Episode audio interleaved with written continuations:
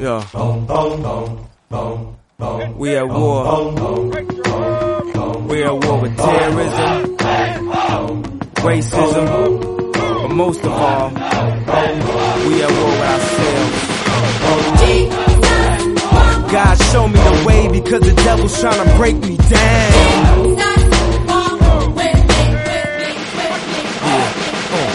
You know what the Midwest is? Young and restless, but restless. Might snatch your necklace. The next thing might jack your Lexus. Somebody tell these who Kanye West is. I walk through the valley of the shadow where death is. Top floor, the you alone will leave you breathless. Try to catch it. It's kinda hard getting choked by the Texas. Yeah, yeah, and I check the method. They be asking us questions, harass and arrest us. Saying we eat pieces of shit like you for breakfast, huh? Y'all eat pieces of shit? What's the basis? We ain't going nowhere but got suits and cases. A trunk full of coke, rental car from Avis. My mama used to say only Jesus could save us. Well, mama, I know I act the fool, but I'll be gone to November. I got packs to move. I hope. God show me the way because the devil's trying to break me down. The only thing that I pray is that my feet don't fail me now. And I don't think there's nothing I could do now to right my wrongs. I wanna talk to God, but I'm afraid cause we ain't spoken so long. God show me the way because the devil's trying to break me down. The only thing that I pray is that my feet don't fail me now. And I don't think there's nothing I can do now to right my wrongs I wanna talk to God, but I'm afraid cause we ain't spoken so long. So long. So long. Oh, to the hustlers. 嗨，大家好，欢迎收听最新一期的 Hammer Time Podcast。本期节目 请来了我最好的朋友喜比利老师，来介绍一下自己吧。我我还是那个野鸡学校毕业，非常苦逼的，不想当码农的码农喜比利。喜比利在我们第十三期骂 Chinese Hip Hop 出来的时出来了一一会儿，但是没有说爽，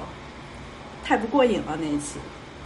主要我对自己在 hip hop 方面的认识也不是特别自信，但是有些别的问题我就比较敢放开来骂了。对，然后这一期我们一开始选择的话题其实是关于康业的竞选，但是我们可能会随机聊很多话题，就是瞎鸡巴聊。这个节目的宗旨就是轻松的一些。嗯，我们俩现在都在抽着烟、喝着酒、开着视频，哈哈哈所以就可以想象一下我们现在非常非常随意的在这儿聊天。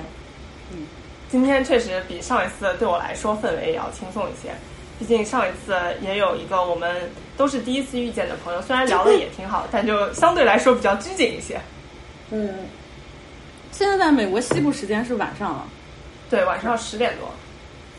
可以，哎，现在也很轻松。在北京时间是周六的中午，我们都各自吃过了饭，开始喝点小酒。终于开始享受一天中比较悠闲的时光。嗯，说到康业竞选这个这个话题，其实不知道应该怎么开始，但是我觉得喜比利他虽然对康业这个人或者 hip hop community 这些东西了解的不是那么多，但是他上学和工作都是在美国，然后已经有多少年了？很多年了吧？七年了，嗯，所以对美国的现在这些环境，应该他是比我了解的，并且有切身的体会，所以我们可以各自的把自己感兴趣的、比较了解的话题放在一起讨论一下。嗯，喜比利，你知道康业其实在二零一六年的时候就说他要竞选总统，这个你应该知道吧？就是我有一种很多人都曾经说过一度要竞选总统的感觉，就这个甚至在美国是一种时尚。就一个 celebrity，他一旦到达了某个高度，然后即使他自己不提这个意见，大家就会开始思考这个可能性。我记得曾经有一些话题，就是包括什么 Taylor Swift 当美国总统，然后还有一些大家比较熟知的，就是 Mark Zuckerberg 当美国总统，就是 Facebook 的 CEO。就是这些在一些在话题顶端风口浪尖的人，然后并且是影响力比较大的人，都会被放在那个位置来考量。嗯，我觉得 Taylor Swift 好像没有说过他自己要当总统啊。对 Taylor Swift 应该自己从来没有说过。呃，主要是当年在 Trump 竞选的时候，因为很多人不想让 Trump 上台，并且觉得投 Trump 是件很荒谬的事情，就用一种戏谑的口吻拿 Taylor Swift 说说来做比较，说如果让 Taylor Swift 竞选，说不定他也可以当得上。太无聊了，是感觉这些名人好像在达到一定的，比如说金钱，还有他们的社会地位都到一定高度的时候，就肯定想要从政之类的，想要当一个政客。我觉得可能也可以反过来说，就是在美国人的心中，这影响力和钱，呃，和权力这三个东西是没有太大分界线的。你一旦足够有钱，或者一旦足够有名，都可以参与到这种权力的竞争当中，不管你是否 qualify，是否够格进行这种活动。然后我觉得相对来说，在别的呃民主国家，这种风气要稍微小一点，就从来你也没有听说过欧洲某个很有名的 celebrity 被推出来当 president 的这种事情，或者是 prime minister。嗯，这个这个就是我完全不太了解的领域了。然后这一次斗胆还想聊一下美国的政治，但是也主要是喜比来喜比利来讲，然后我来问一些比较愚蠢的问题。哦，我也不敢说我对美国政治百分之百了解，因为我本身只在美国的东西海岸待过，所以相对来说了解的是美国语境下的一个精英政治。对于真正而 Trump 的上台就已经证明了，其实美国的精英反而是少数群体。对于真正那些人，我觉得我还是处于一个就是呃远观这样一个态度，我并没有真正的进入到那些人的环境中去去体会一下他们在想什么，只能从一个呃。从各种报道之类的呃途径，理性的去了解他一下。但是你上学和工作的地方，大部分其实全都是兰州嘛，对吧？对，就百分之百的兰州，是可以说是美国最蓝的几个州。对啊，所以你你你经历的你周围的这些人这些环境，其实就是嗯，我这个意思并不是说在兰州就比较在洪州有怎样的。不同的见地或者怎样，因为我和喜比利都觉得美国的这个环境整体就挺傻逼的。最大的问题是什么呢？其实就是 cynicism。有有时候我不知道应该怎么解释这个事情。不过接下来聊到的话题可能会顺到这里边。嗯嗯，康业他是什么时候开始说他要竞选呃今年的总统，以及二零二四年来着？我记得是。他现在 Twitter 上发了一个照片，是跟 Mask 在一起的合影，然后大家就会很好奇，说这两个人是要搞什么呢？因为很多人其实都知道 Mask 是康业的一个脑残粉，他甚至在采访的时候都说他自己特别崇拜康业 West，这你知道吗？这我还是你说道，我正在消化这个消息。康业也不对，Mask 他特别崇拜康业，他曾经。在多次的采访中提到，他自己最喜欢的人，或者说他认为特别厉害的人，就这个意思吧，都是康业 West，而且还经常引用康业说的话，就是说，呃，比如说康业就曾经说过，If you are a Kanye West fan, you are a fan of yourself，就类似于这种特别金句的这种适合于社交网络传播的这种话，Mask 经常引用，你知道吗？这句话，这句话就非常能能套在 Mask 身上。因为我相信 Mask 就适合 fan of himself。Yeah，啊，而且我会就是我觉得不喜欢 Mask。对，就是我觉得 Mask 这个人，我不觉得他是一个在音乐方面品味很好的人，所以我很难想象。而且我也不觉得他是一个对 hip hop 文化或者 hip hop 音乐本身有很多了解的人。当然，我也可能说错了，说明他真是一个隐藏的嘻哈粉，就很难。就听到这个事情。现在在我来说，并不是一个让我觉得很自然的事情。但如果你说康业的人格对于 Mask 有吸引之处，这个我觉得是说得通的。嗯，就是我忘记是哪一天，因为康业现在也很少发 Twitter 了，他把之前的 Twitter 全部都删掉了嘛。然后经常是一段时间出来一下，可能有什么新动作，然后我会把他的 Twitter 他的发布的那个提醒给打开，只要他会发布一些动态，我都会收到提醒。然后我第一次看到这个提醒的时候。当时刚好是呃那个 SpaceX 是刚好那个什么发射那个什么机对发射火箭没过去没多久，我可能觉得是 Mask 那边有什么事情要康业来参与或者怎么怎么样。我当时是真没想到 Mask 会对康业来背书，就是说支持他竞选美国总统。然后后来知道这个事情之后，又有一群人吵成一片啦。当然，就是像还像二零一六年一样，大家以为康业只是在开一个玩笑，因为他经常是这样的。然后呢，当然让我最受不了的，可能就是又有一些在美国的一些精英中国人，他们可能经常会自诩自己是一个很进步的自由派，然后他们会支持民主党，他就说康业为什么要来捣乱？康业又来，能不能别添乱？就是美国竞选总统竞选这个什么？因为今年是一个非常重要的、关键的一年，Trump 很有可能会连任，大家都不喜欢 Trump。康业这时候来掺一脚，就是 splitting the vote，然后所有的人在都在吵成一片。不过呢，我听到很有意思的一个观点，就是一些黑人群体，无论是我在 Twitter 上关注到的一些黑人的群体，还是说我目前正在。Dating 的一个黑人男孩，他就说，We definitely gonna vote for him。就是那个黑人，我我约会的这个黑人男孩，他是是 Inglewood 的一个黑人男孩嘛，他就当时听到这个消息之后，他就会非常坚定说，我们这个群体一定会给康业投票的。但是我觉得他不会真的去竞选这个总统。如果他竞选的话，We definitely gonna vote for him。就是他非常坚定，说我我敢保证，我周围所有的黑人都会给康业去投票。哪怕康也曾经说他支持创，哪怕他曾经一直带着那个 Make American Great Again 那个 Red Hat 在那天天说创有多好什么什么，哪怕都这样，黑人群体仍然说我们一定会投票给康也，因为他是一个黑人，他是我们自己人。所以我就觉得这个特别有意思。哇，这里 information 有点多，我们需要一条条理一理。就首先我有一点是我自己比较好奇的，就是。At this point，就是现在在第一在前几天前段时间，康也说了自己要竞选之后，包括现在又出了他的 party 命名这件事情，你觉得他是认真的吗？我觉得他绝对是认真的，所以这一次你就已经可以确定他是认真的了。对，二零一六年他第一次说那个话的时候，我也觉得他是认真的，但是我觉得他没有那么快。但是后来我发现，就尤其在二零二零年，我们已经见到了太多荒诞的事情了。我都会觉得有很多事情，它为什么不可能发生呢？它为什么不会发生呢？就算它发生了，我不会太惊讶，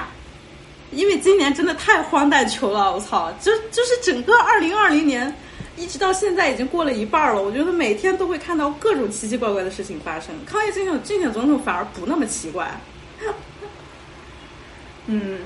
那我觉得，如果如果是这样，那咱们就要开始认真的看待这件事情了。所以这就讲到了刚刚你说的第二点，就是美国的一些所谓呃自认为的一些精英人士会觉得康业这件事情是在捣乱。其实我觉得这是一个特别搞笑的 argument，因为首先有两点：第一，本身这个系统就已经被设计成这样，导致它本身整个社会就没有对钱权和呃影响力这三件事情。有很大的区分，所以如果康业来的话，他依然是顺应了这个系统的游戏规则，所以不存在说谁在捣乱，并不是说他开始做一些不符合规则的事情。所以这些所谓的精英，当他们觉得康业在捣乱的时候，仅仅是在说康业来参选这件事情不符合他们自己的利益，因为他们自己很多这些人，呃，也不能说所有吧，但起码一些呃，在推特上开嘴炮自己并没有投票权的一些华人觉得。他们其实他们是最不希望看到康业来竞选的，因为对于他们来说，他们又不能投票，所以他们只只能指望那些美国的 liberals 去投票。然后，呃，这些这些 liberals 当他们如果手里有投票权的时候，他们看到看到呃康业来竞选，起码如果他们自己是真的支持民主党，呃，起码他们可以做的是，我就不投康业。所以，其实我觉得这些。所谓的呃，觉得康业在捣乱的人，没有必要给自己戴一个高帽子，觉得用康业扰乱了这个游戏的理由来拒否来否认他参选的合法性。实际上，我觉得这个里面没有任何不合法的地方，仅仅是因为他们没这些所谓的精英，他们没有办法投票。如果康业参选了，可能会分散一定呃对，Democratic Party 的票仓。对，这个其实。对，你是从实际的问题考虑，而我是觉得这件事情他们提出质疑本身就很可笑，因为我看到很多中国社交网络上面人，有一部分当然是我我我没有看到那些所谓的小粉红或者怎么样，他们肯定是那种隔岸观火看好戏，就觉得美国的政治原来就是这样子的嘛，任何一个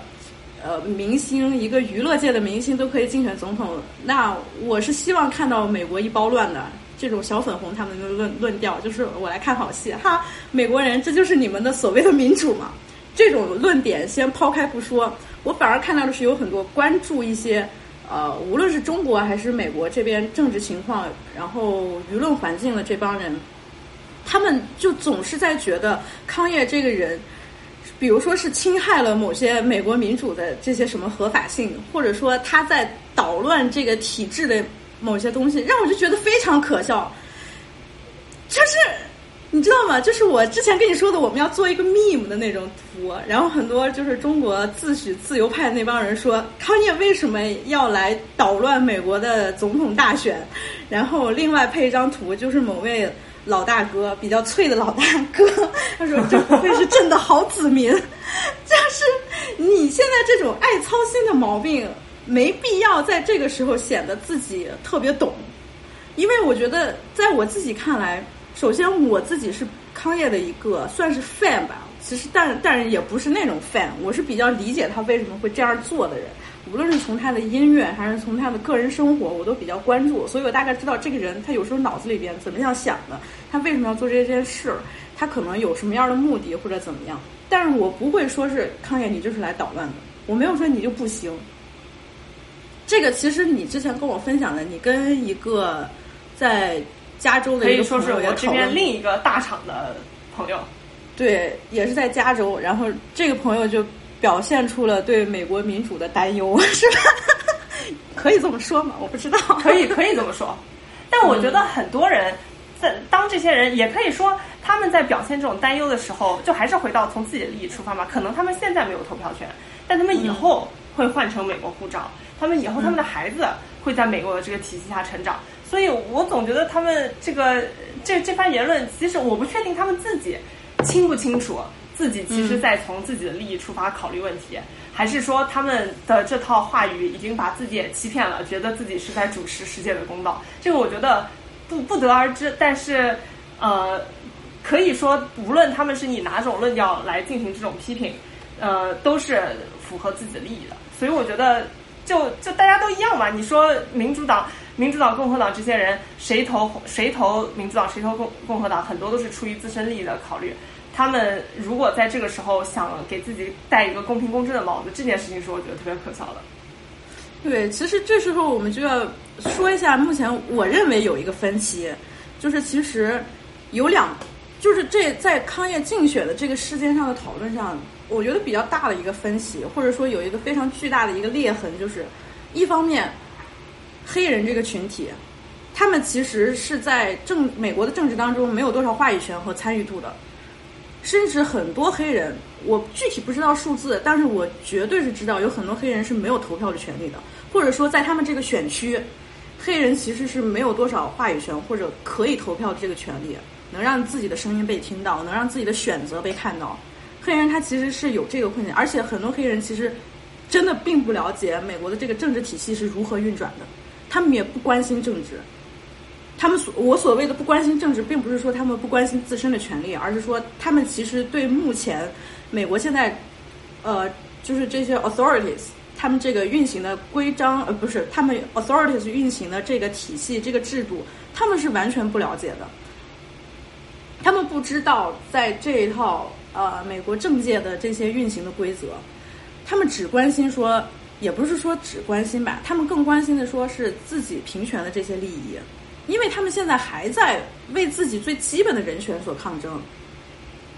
在另一方面，另外一方其实是我觉得他们本身自诩自由派也好，或者说是关心美国这个政治、关注大选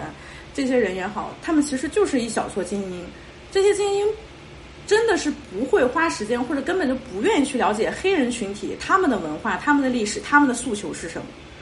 就是这两方就非常割裂。一面儿就是很多，其实像美国现在的自由派这边，也是美国整个娱乐界其实是比较偏左的嘛，偏自由派的。就比如说一些演艺界呀，或者音乐界，大家都会觉得，嗯，就是支持民主党是一个很非常正义的这么一个选择或者这么一个立场。然后大家都会反对创，反对民主党，哎，不对，反对那个共和党。像在这个舆论声音中，很少有人。真的就是说，我既了解黑人群体的困境，我想帮助他们获得自己的权利；又一方面，我非常了解，呃，美国的政治体系到底是如何运转的。这样的人很少，让我觉得这两派永远是各说各的。今天早上我还看到了一个非常让我搞笑的那个一个 Instagram page，就它应该是一个呃号召平权或者说是非常关注时事政治的这么一个 page，然后这个账号他会非常积极的发布一些关于 George Floyd，非常积极的发布一些关于 Black Lives Matter，像这些运动这些东西。但是呢，他在最近几天开始频繁发布 "Don't vote for Kanye, you are splitting the votes"，就是他把康业的各种专辑封面或者这个人的一些图片制作成一些口号海报，然后上面就号召大家，如果你支持康业，你你就是在捣乱这个竞选。就是他没有直接这么说你在捣乱这个竞选，但是他都说 You are splitting the votes"，那其实就是说你支持康业对你来说没有任何好处。然后这个配，然后这个 page，然后这个 page 呢是有会有很多的艺术家在支持，然后我又点进去一个艺术家的界面，发现他也是这样的，他是一个白人，他是一个白人女性，他是一个艺术家，非常关注平权，他支持黑人上街游行，他支持 Black Lives Matter，但是他对康业竞选这件事情意见非常大，他认为你们支持康业，你们就是在破坏这次的大选。就让我觉得极极其搞笑，就是很多人真的是这样的。嗯，你说我我完全可以想象，就是这些人。但我觉得，呃，我是这么理解他们的观点的，就是完整的来看他们的体系。因为首先要提到美国的 bipartisan politics，就是对于美国来说，呃，所谓的关于政治的一切，最后都被 reduce 到你到底是站在共和党这边还是民主党这边，而不仅仅是说，呃，这个议题应该怎么样。尤其是在竞选将至的这个时候，没有人去真正的关注这个议题，具体具体这些人上台之后会推动哪些东西，而更多的是你现在你就必须 take a side。康业带来的一个问题是，他有可能会拿走最关键的导致民主党能不能上台的那些票，然而他自己拿走那些票又不足以让他成为 president。我觉得他如果有一个 real chance 的话，可能大家还会。会觉得更 seriously consider him，呃，但现在的情况就是，我觉得另一方面来说，就是可能现在这些美国的所谓的 quote unquote 左派，或者起码是支持民主党那些人，他们对于 Trump 连任的恐惧实在是太高了，所以我觉得他们只好用这种你在捣乱，把你就消除康业竞选的这个合法性的这种说法，让大家去更加不 take him seriously。然后反而就回到一个在两党中间做出选择这样的一个位置，才有可能保证呃，也不能说保证，才有可民主党才有可能结束 Trump 的这个统治。对，我觉得这个问题其实确实是很实际。包括你在加州的那位朋友，他也是持类似的观点，嗯，是吧？对，就是咱们首先不说说他是不是为了自己的利益，但是我就觉得。就是这个观点或者这个态度有一个非常大的问题，就是你还是没有考虑到康业竞选它意味着什么，你不能忽略这一点。对这一点，我觉得就是对于他们来说，他们是不想去考虑的。他们现在最大的 priority 对于两边来说，priority 分别是 either 保保证创不连任，对和阻止创不连任，其他的一切都都是都是 noise，都是都是胡闹。对啊。所以我觉得就没有人在真的在讨论说康业竞选意味着什么。对，而且你在想康业前段时间在 Forbes 那个就是那个福布斯那个那个采访里边回答的一些问题，包括他自己的主张，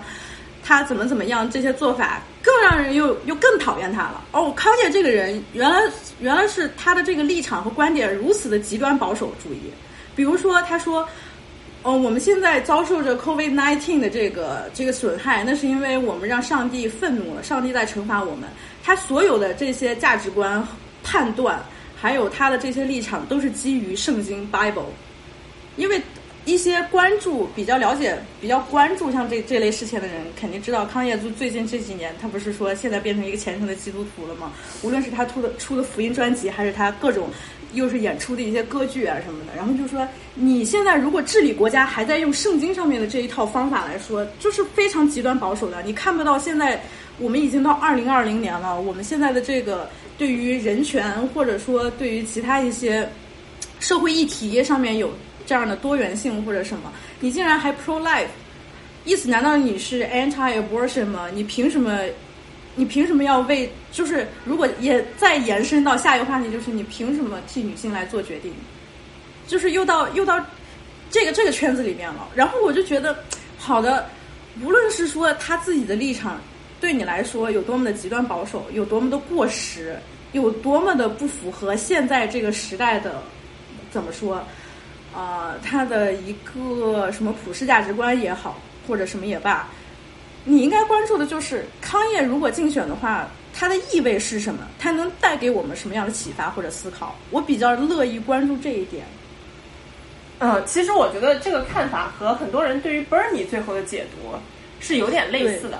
就是最最后 Bernie 现在是退选了嘛，但呃，现在他退选之后对他的一些评价，主要就是。呃，他让整个民主党都更都更加偏左了，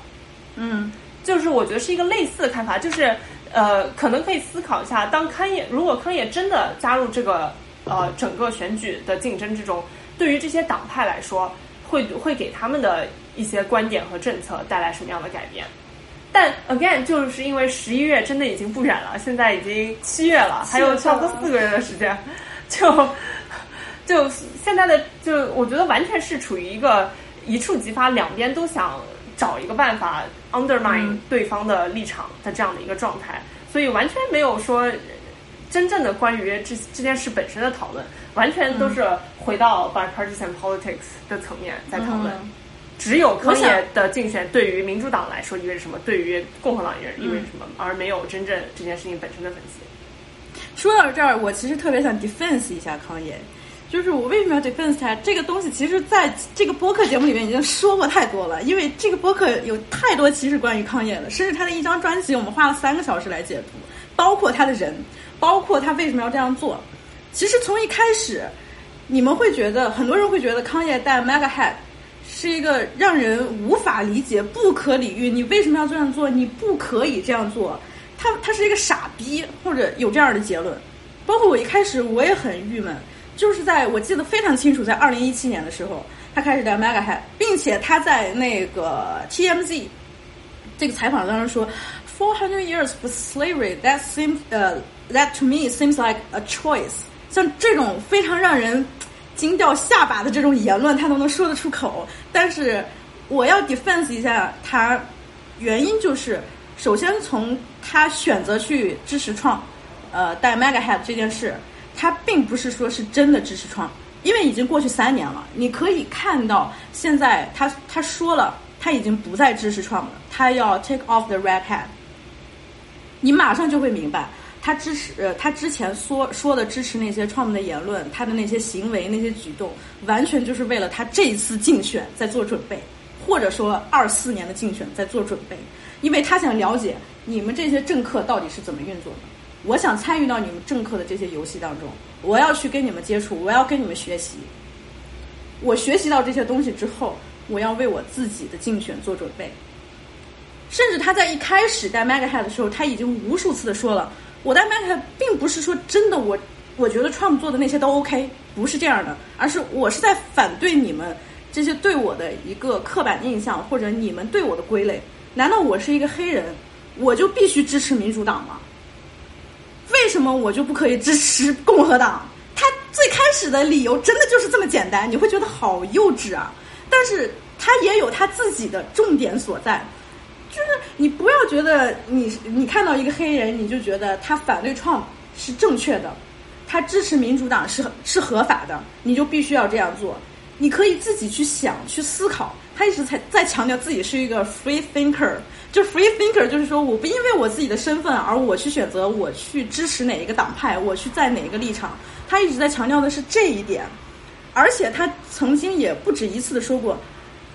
你们不要看到我支持创维你们也支持创维你应该有你自己的想法。我只是在告诉你们，你们应该有自己的想法。不要觉得你是一个 hip hop fan 或者你是一个康业 fan，你看到康业怎么做了你就去学，不要这样。他一直在强调的是这一点，你知道吗？但是很多人就不会想到这一点，或者说就还是对他的误解太深。哦，这个然后一直到我真的也现在对吧？对他真的是是这样。不知道这些 backstory 的。我一直就是包括包括康业带 Mega Head 这件事情，就我的我想象中的理解一直是康业可能有他自己的一套逻辑在后面，而不是简简单单的说我就支持 Trump 这么简单。但嗯我并不知道具体他这后面还有这么呃完善的一套一套东西对在。但我觉得这个就很惨。我相信他这个 intention 是，就这个 intention 是完全没有问题的。但他我不知道他是没有考虑到，还是说他也没有别的选择，只能用这样的形式去表达他的这种观点。最后的结论就是、social media being social media，大家只仍然只看到了非常简单的一个 message。嗯，然后对，就是这样的。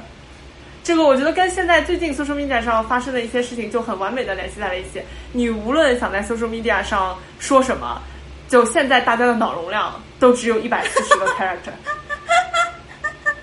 我也根本任何不能在一百四十个 character 里表达出来的东西，任何 nuance 的 view 都是没有办法在推特上传播的。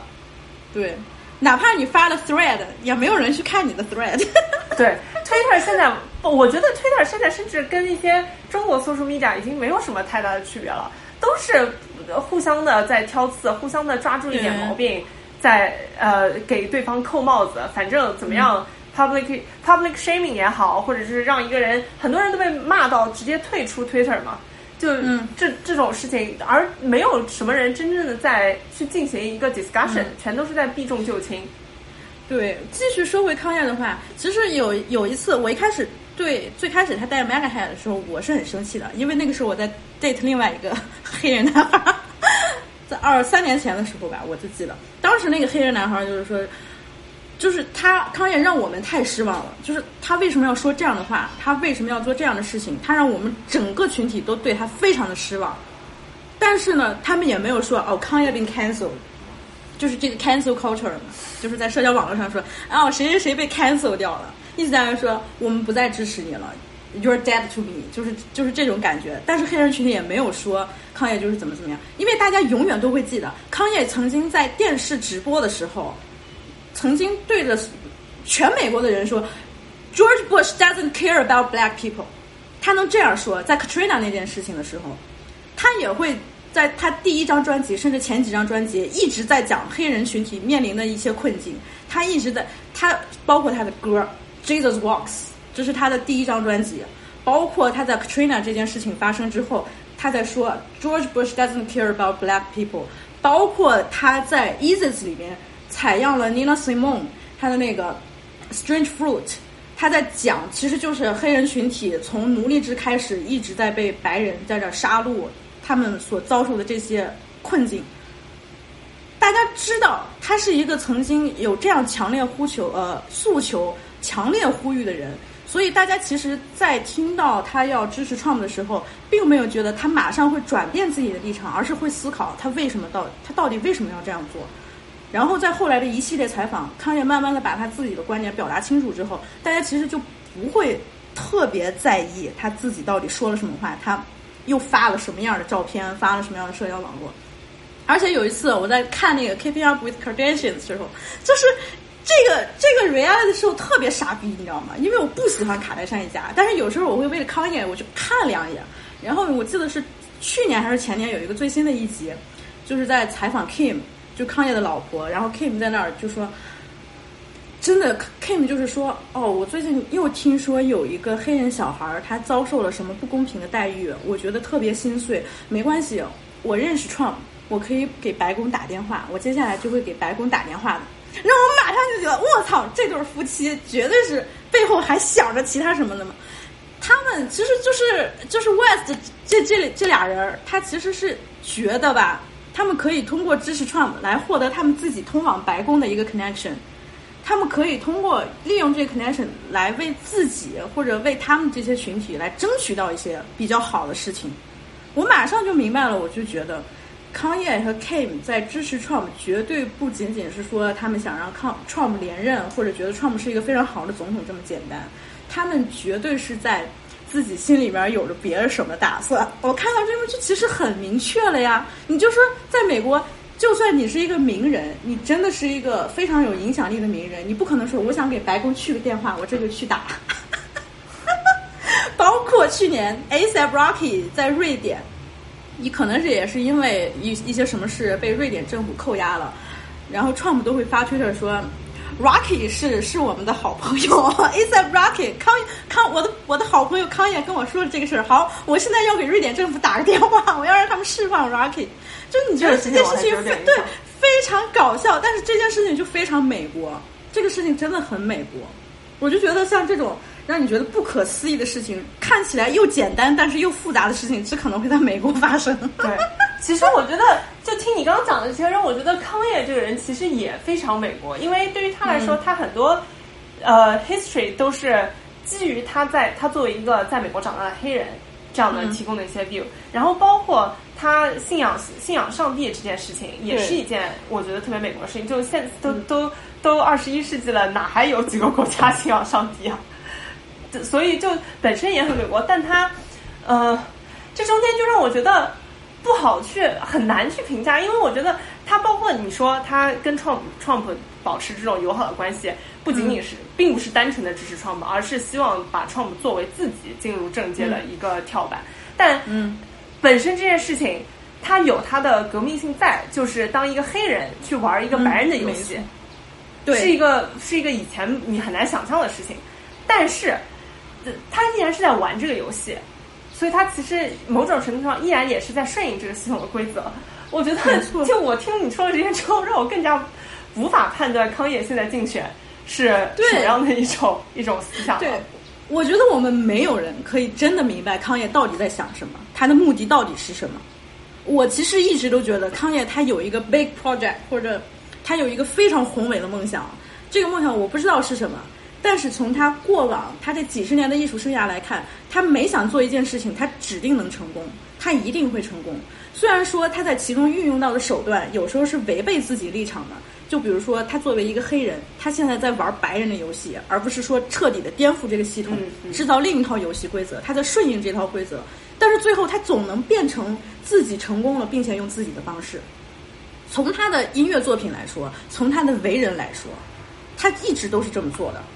这个是让我觉得很不可思议的一件事情，哪怕就是他作为一个非常有影响力的 celebrity，他在做很多事情，你都你都很讨厌，甚至你你会觉得他特别傻逼，但是他就是做成了。你说一开始他说要进入时尚界的时候，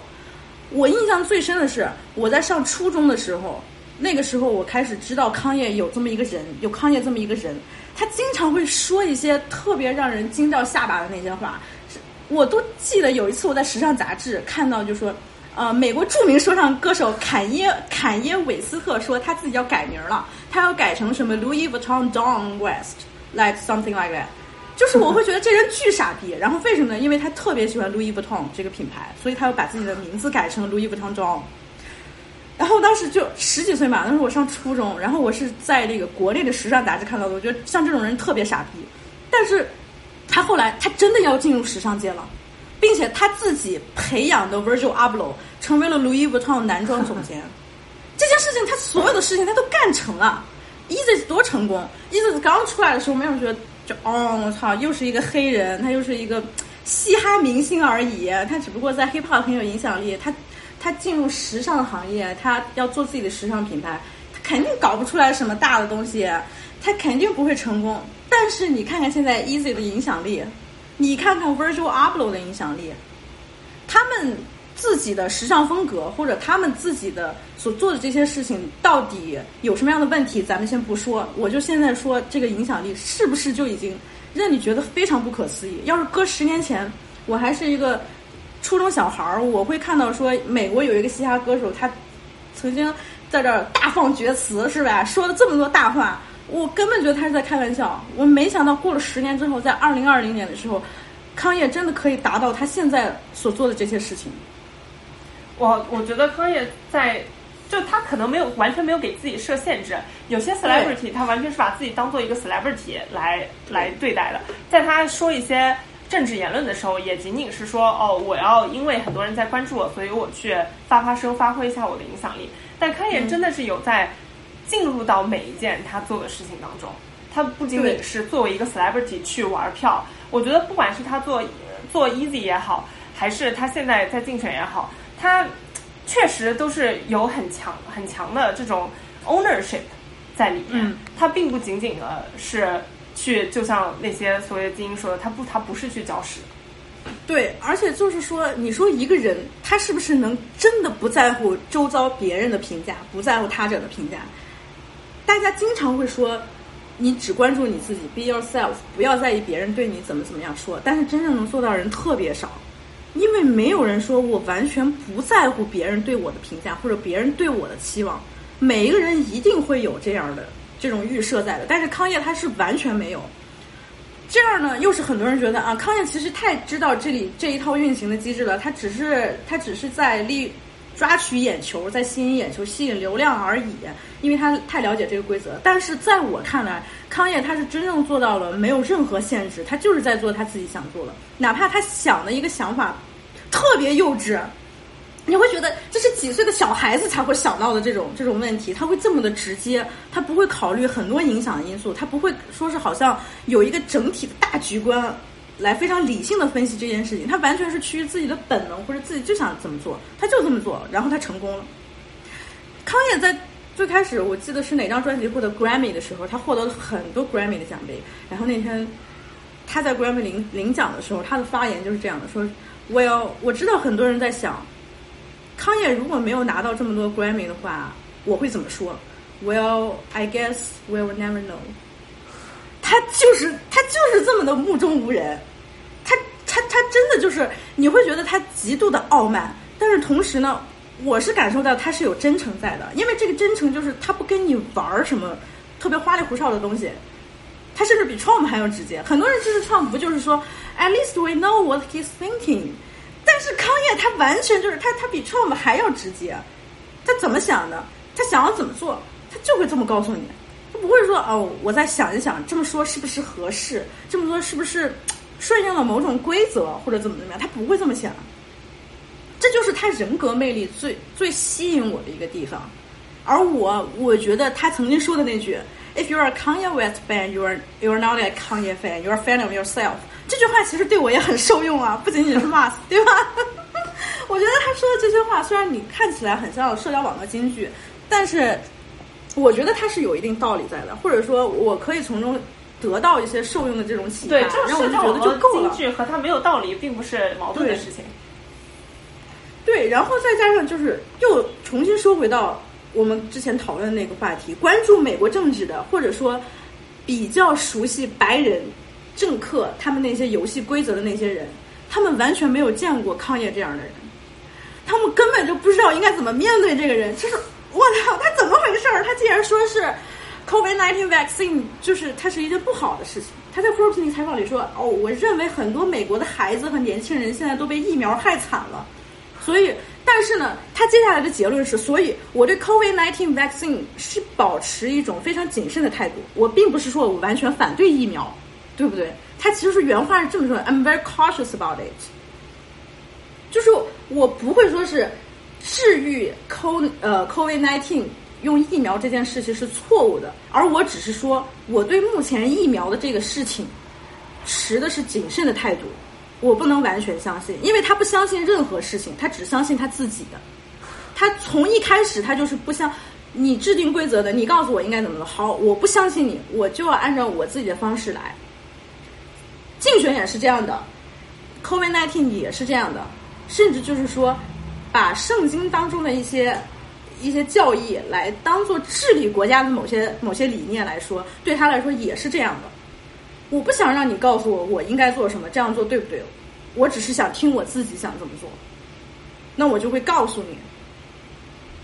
而且我一直嗯嗯，你看你说，哦，我就是想说，他 pro life，并不是说他认为 abortion。就是就是非法的，就是违法的，因为他没有说我强烈的反对堕胎，我我认为堕胎是非法的，他应该监禁或者怎样，他只是说 pro life，这个东西也是有 contest 的呀，因为他自己有孩子，他爱他的孩子，他认为孩子就是一个生命，他认为有孩子就认为一个生命要降临到这个世界上，我应该让这个生命有活着的权利，有活着的机会。但是他并不是说选择去堕胎的那些女性，她就是违法的。可能他会这么想，但是他目前还没有这么说。所以我觉得我现在评价康业可能有点我自己的粉丝滤镜吧。我就是总想 defense 他。我不知道你这边是想。其实我刚刚我刚刚就是想说，就是我完全可以接受你的观点，就是在康业做很多事情的时候，他完全是按照自己的逻辑在走，反而这种无视你已经既定的规则，是一件特别牛逼的事情。嗯。呃，这点我觉得绝对是值得所有人敬佩的。但就呃呃，当然我这边还有一个 background，就是我在对于美国的这个整个政治风气吧，就用用流行的词来说，我也可以算是一个加速派。就是我希望看见美国早点乱起来。如果换一个不温不火，比如说拜登这样的中间派上台，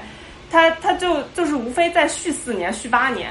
并不会带来什么真正的改变，然后这个世界也会继续笼罩在整个美国的统治中。所以我其实是，就是甚至我甚至觉得让康爷上台，他会是一个大家都没想到的的 factor。这个当这这件事情出现一些呃难以 predict，就是一些失去一些 predict predictability 的时候，才会有一些真正的改变诞生。所以我本身是不反对这个事情，但是我也可以想象，因为我。曾经跟一个美国人，那个美国人也比较特殊，他是一个中印混血的美国人，呃，他是纯美国长大的，不会说印度语，也不会说 Hindi，也不会说中文，但是他本身还是会以一个比较美国人的角度来思考这个问题。对他来说，他我这个我觉得是一件很神奇的事情。我我不确定在别的国家有多普遍，就是一个美国人，他不觉得自己会长期的生活在别的国家。在长期生活在别的国家，美国人绝对是一个不典型的美国人，并且是非常非常少数的。所以对于他们来说，他们在看待这个问题，一定是想将当我以后会在这个国家生活几十年的时候，我的孩子也会继续生活在这个国家的时候，我能不能允许？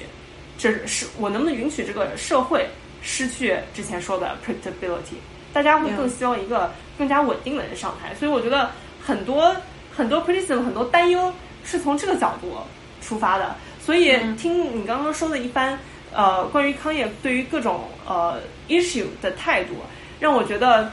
嗯，如果我真的是一个确定我以后一定会生活在美国的人，我可能也会对这个人比较警惕。第，当然，如果我是一个不在乎美国怎么样，也也也有可能生活在美国人，那我可能就不会不会这么考虑。我觉得完全是这个人他是把整个世界的进程放在自己的生活之前，还是把自己的生活放在世界的进程之前？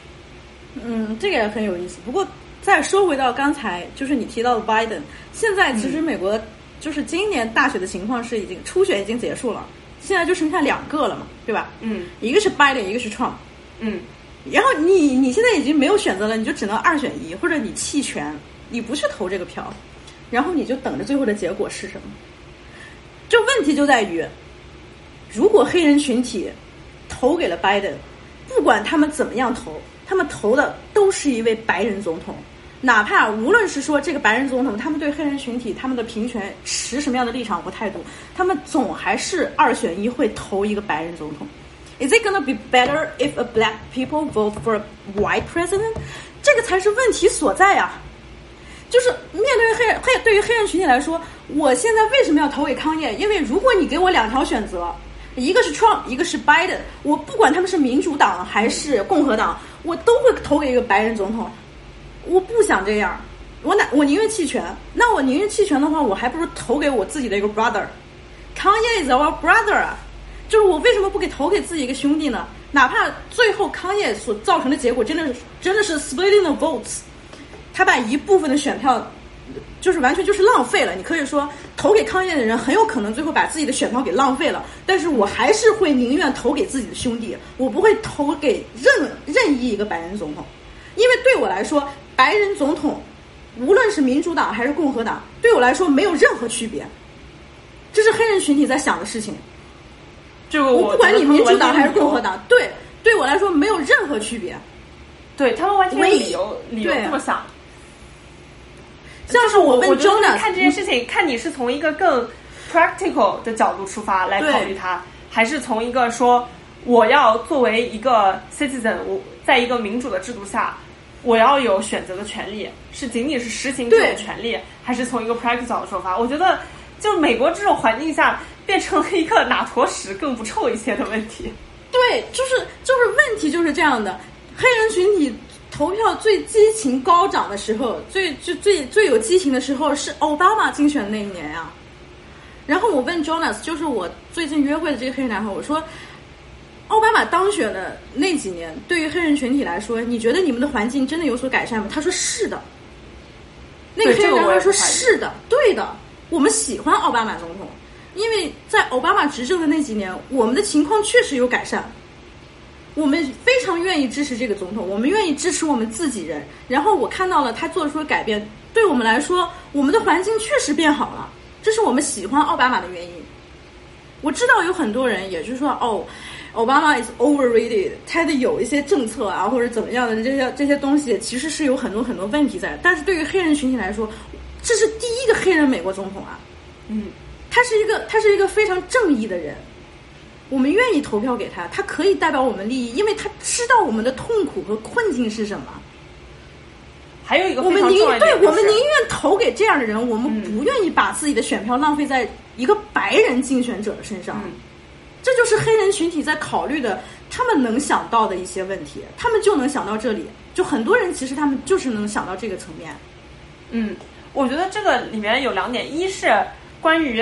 呃，先说比较简单一点，就是关于民主这个制度。其实我觉得民主这个制度它本来就是有这样的问题在的，不是每一个选民都一定会对选对呃那些参选的人有足够的 research，也不一定他们对真正关键的 issue 有足够的了解。当他们嗯选票的时候，仅仅很多时候是凭借一些直觉，甚至是这种 based on 呃一个选举人的的肤色的这种直觉来进行选票，所以我觉得。就我真的无法说他们这样做就是错的，反正对。可能有人会认为说他们就可能在瞎选，但我觉得这就是这个系统的一部分。另外一点是关于奥巴马做在在职的在任的期间，黑人的呃情况是有改善的。一是从立法的角度出发，这个肯定是有的；另一方面，我甚至觉得奥巴马作为一个黑人在总统的位置这件事本身就已经可以给黑人的地位带来改善了。因为在美国，总统是就又回到我们最开始说的钱权影响力，在美国基本上是一件事。一个总统他也可以被看成是一个 celebrity，所以当这个人他有这样的一个地位的时候，呃，甚至我甚至觉得有些，嗯、就我觉得这个也是一种慕强的思维吧。对于一些白人来说，可能觉得现在是一个黑人当权，所以他对一些黑人也就会产生比较尊敬的情绪。而现在 Trump 恰恰是反过来的，他在 promote 那些 white supremacist 的一些思想导致各种各样的白人又重新。其实我觉得这些人他们本身很多是一个非常本能性的一些关于尊重和不尊重的表达，他们仅仅是觉得现在谁当权，我就应该顺应那个当权的人的话语来表达我。对他们自己是没有一些非常强烈的立场的。没错，而且就现在现像民主党现在的论调就是说，如果你是一个黑人，或者你是一个少数群体，无论你是华裔、亚裔、黑人群体、拉丁裔，只要你是少数群体，那么你理所应当，你应该支持我民主党，凭什么呀？就是他们会这样会会对你有所期待。就是如果你是一个少数族裔，你还支持共和党的话，那你就是 You're not vocal enough。哎，就是甚至 Biden 他们那个团队就差就差把这句话说出来，就是 If you're a black, you're gonna vote Biden. If not, you are not a black. 就是这种话语，或者说就是这种思维的这个定式，已经让我觉得你们还是没有给黑人群体他们应该有的一些选择的权利啊。这个凭什么我对？凭什么我是一个黑人，我我一定要投民主党？这也是康业非常典型的，对。这是一个非常典型的美国 liberal 的思维方式，不管是一些比较底层的喊口号的 liberal，包括整个民主党，它的呃行为模式是一样的。他就是觉得，呃，我现在做做到这一步，就他从来就没有真正的贴近底层的去思考一下你能给这些人带来什么，而是有点依赖于，包括现在正好共和党的 candidate 又是 Trump，就觉得那他都那样了。我们怎么样也会比他好，是依赖于这样的一种呃对比之下的优势来进行自己的 campaign。我觉得就他们，其实我觉得特别有意思，就是齐泽克其实之前说过一个观点，就是他说美国现在民主党的问题之所以会输掉当年创普希拉里的竞选，就是因为民主党太太和平了，太中间派了，他没有真正塑造出自己，他只是说哦，共和党现在非常保守，并没有显，并没有提出一些真正的激进的左翼的看法，而只是保持一个 liberal 的姿态，我对谁都人畜无害，所以才给了那些。呃，white supremacists 一些机会，把 Trump 送上了这样的位置。现在我觉得其实是一样的道理，你仅仅依赖于 Trump 的衬托下体现出你的好，并不能走入底层的心中。你到底为底层做了什么？是就过了这么多年，Trump 已经在任四年了，民主党一直没有给出答案的问题。对，而这这真的就是对于黑人群体来说，我真的觉得，就像 Jonas 跟我也说过，就是。民主党和共和党谁在任谁当选谁有这个执政的权利，对于黑人群体来说没有任何区别，没有任何区别。我我非常的怀疑现在民主党依然不知道这件事情。他们，我觉得他们是应该知道，但是，啊，我不知道怎么怎么再再去理这个东西，因为我对美国的政治了解肯定不如你这边切身体会到的要深刻。对，但是这个就是我的问题。我觉得我特别不了解黑人群体的想法，因为我待的地方，嗯，美东那一块新英格兰地区和美西加州这边，真的几乎都看不到。太白了，对，就是太白了。它除了白，要么就别的，就是拉丁裔会比较多。原来原来不管是我那边 New England 那边，其实就包括和加州，我觉得是差不多问题的，就是拉丁裔，因为吃苦耐劳。嗯，全都加州的华人，虽然华人也吃苦耐劳，但现在毕竟华人大部分都在干码农这样的职位，所以相对来说，真的你很难称他为底层。虽然政治上他们也是底层，但经济上并不是底层。呃，真正的底层就是像，并且有投票权的人，主要都是由拉丁裔呃组成的。然后我其实我就不很不敢去为黑人群体说些什么，就是我觉得我不了解他们真正想要什么。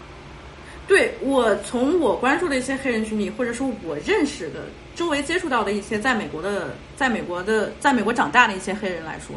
他们其实对于现在无论是二零二零是一个非常重要的大选年也好，或者说他们的政客有怎样的辩论，呃，每一个党派有怎么样的又开了什么会，又发表了什么言论，他们其实是，他们不是说不愿意去了解，而是认为他们已经有一种这样的心态，就是我了解又有什么用呢？最严重的问题还是种族歧视的问题，你连这个问题都没有给我解决，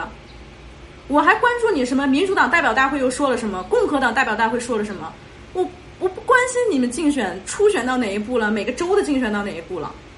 现在最严峻的问题，对于我们黑人群体来说，最严峻的问题仍然是种族歧视，还是很严重啊。哦，那我觉得你说的这个就。特别能反驳那些人说现在康也出来分民主党的票是不对的这件事情。那我觉得这件事情，不管是最后因为康也民主党真的输掉了这场竞选也好，还是说某把某种奇迹康也真的当上了当上了 president 也好，那我觉得这个就是说明你民主党做的有问题。为什么他在这个时候去怪罪一个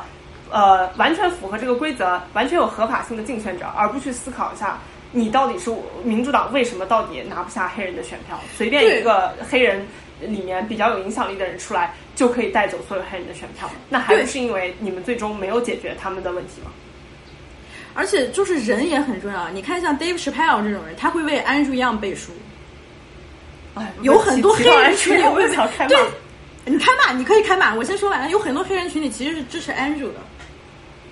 就是他们已经觉得哦，如果我非要 pick a side。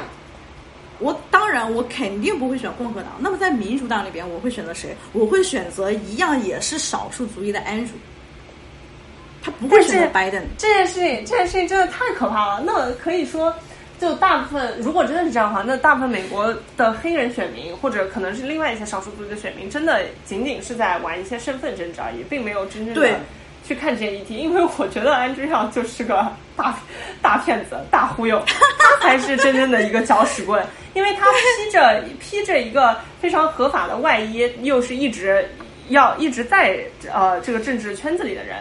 似乎是一个 legitimate candidate，但是我反而觉得他提出来的东西就就更可笑了，是。真的是，我觉得他就是可以说有些恶毒。就比如说，大家都觉得哦，康业可能说了一件什么事情，这件事情很好笑，然后你再会扒开来看，其中到底的合法性在哪里？到底他想提出一些呃，他想带来什么样的改变？但是安这样就是似乎把这个改变放在了前面，但他的改变不解决任何问题，嗯，只有 gesture 而已。然后让，尤其是其实我觉得特别明显，就是在 Andrew Yang 还在还 primary 之前，呃，Andrew Yang 还在这个 race 里面的时候。我甚至能明显的感觉到，我周围的一些华人都是支持这样的，所以这个就说明少数族裔在整个竞选的这个过程中，完全还是在被被身份证牵着鼻子走。对，但也不能说被牵着鼻子走，因为这是他们能想到能想到跟自己相关的一些东西了。否则的话，如果你跟他，你跟一些少数族裔，尤其是说像黑人群体这些，他们根本就。在这么长的历史中，没有自己的话语权，没有选择权，甚至没有好好活着的权利。在这个语境下，他们其实是想不到再上一层，他们这些游戏规则，通过自己，他们能改变什么的。其实，黑人群体现在连活着都很难呀。嗯，就是我觉得特别有意思，就是我觉得，不管是别的黑人还是康也上台了，他是真的可以给黑人带去话语权的。但是我不觉得安春要上台了，他能给华裔带来话语权，这个是我觉得最好笑的地方。就是其实我觉得黑人虽然说你可以说他们没有想的非常非常 sophisticated，他只是说哦这个人是 one of us，他会他上台了，他一定会为我们发声。我觉得如果开始上台，他真的会为黑人发声。但是安春让他整个一套东西，包括他之前提出的一些看法，就觉得是华人要不或者华人也好，或者别的少数群体也好，一定要 earn the respect。那这不又回到解放前了？这个这个这个东西就非常搞笑的，就是我觉得华裔和非裔他们就是整个这这个文化文化和他们这个这个族群的这种 so 呃 solidarity，它根本就是不一样的。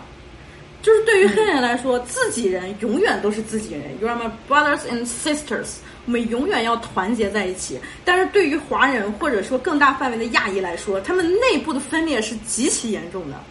那么这个内部的分裂，就是比黑人内部群体分裂要严重很多很多。嗯，我觉得华人就卡在了一个非常非常尴尬的中间点，就等于说黑人他们有非常强的 solidarity，他们可以把个人的利益甚至看得更淡一点，而会更加去关注这整个 community 的利益。而白人他们已经不需要关注自己 community 的利益，他们已经是呃 the privileged people，所以他每一个人只要关注自身的利益就好了。华人由于又比较会算计。呃，从小被培养的，就我觉得是实话吧，没什么不不能承认的。我真的觉得，尤其是我觉得，我我觉得就在开开美国的地图炮，暂时不开中国的地图炮了。大家可以根据口音自行判断。反正我觉得我长大的那一片区域，起码我从小走到就就是包括我长，尤其是长辈，什么奶奶啊、外婆啊这种，都是会让你长点心眼，就是原话。就就我我相信也有很多别的就是中文的使用者会听到这种类似的话。所以他又想像用白人的那一套，只把自己的利益放在前面，嗯，然后在美国的这种政治环境之下，你又必须去进行身份政治的的表达，所以呃，他他又会觉得他们有点被迫的 oblige，就觉得如果你也是华裔，那我们大家都是一起人，但是这个中间一起人又没有真正黑人黑人的那种 solidarity，就导致出现了安之亮这种人。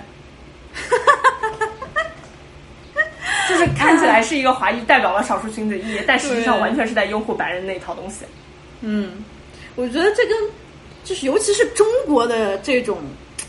这种这种 value 或者中国的这种很根深蒂固的这种理念，完全是是脱不了干系的。有很多人，哪怕你就是像说 Twitter 上我经常看到的那些老民运。所谓老民运是什么？他们就是其实就是在上一代、上一辈的那些人移民去美国，他们已经有美国的合法身份了，但是他们会仍然去反对 Black Lives Matter，或者去去反对一些呃黑人自己的平权斗争。他们完全是在顺应白人的这一套话语，并且他们自己还认为，我本身就是已经是一个中国人了，我自己的身份特征这么明显，虽然我是在顺应白人的游戏规则，但是我是在为我们华裔、我们这些中国人自己在争取利益。我觉得这个这个观点是完全就是有问题的。我前段时间就是从 George Floyd 这件事情开始，上一周甚至你也肯定会看到，呃，在那个法拉盛 是吧，华裔聚集的这个法拉盛的地区，哎呦，很无语。法拉盛地区的华裔要准备游行，说 We're stand with NYPD。Oh my fucking god！我当时给 Jonas 讲，我当时给 Jonas 讲这件事情，他说 That's not。That's impossible！怎么可能？怎么可能会有人支持 NYPD？他当时就觉得听到了什么天方夜谭，说竟然有人会支持 NYPD。我说对，这就是中国人，这就是在纽约的中国人。